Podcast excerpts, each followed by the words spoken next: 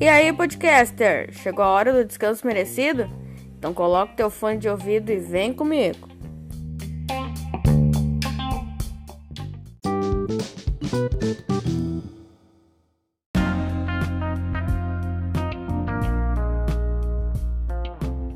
E no podcast de hoje nós vamos falar sobre algo que todo mundo precisa ter: coragem.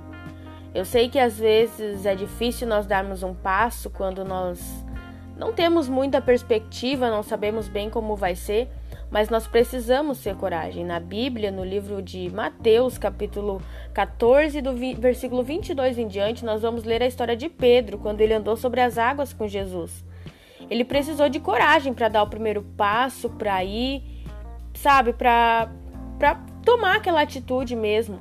Outros discípulos ficaram no barco, ficaram olhando, ficaram pensando e não fizeram nada. Mas Pedro teve essa coragem. E eu quero te perguntar se tu tem coragem de ir. E mais ainda, coragem de continuar. Eu mesmo agora com o podcast tenho muita dificuldade de continuar, mas todos os dias eu me recordo de qual é o meu propósito, que é ajudar as pessoas, e eu penso, eu vou continuar. Enquanto as pessoas ficaram no barco olhando para Pedro, porque eles estavam no mar, todos eles estavam no mar, Jesus, Pedro e os outros discípulos. Aqueles que ficaram no barco estavam esperando chegar em terra firme. O objetivo de todos era chegar do outro lado.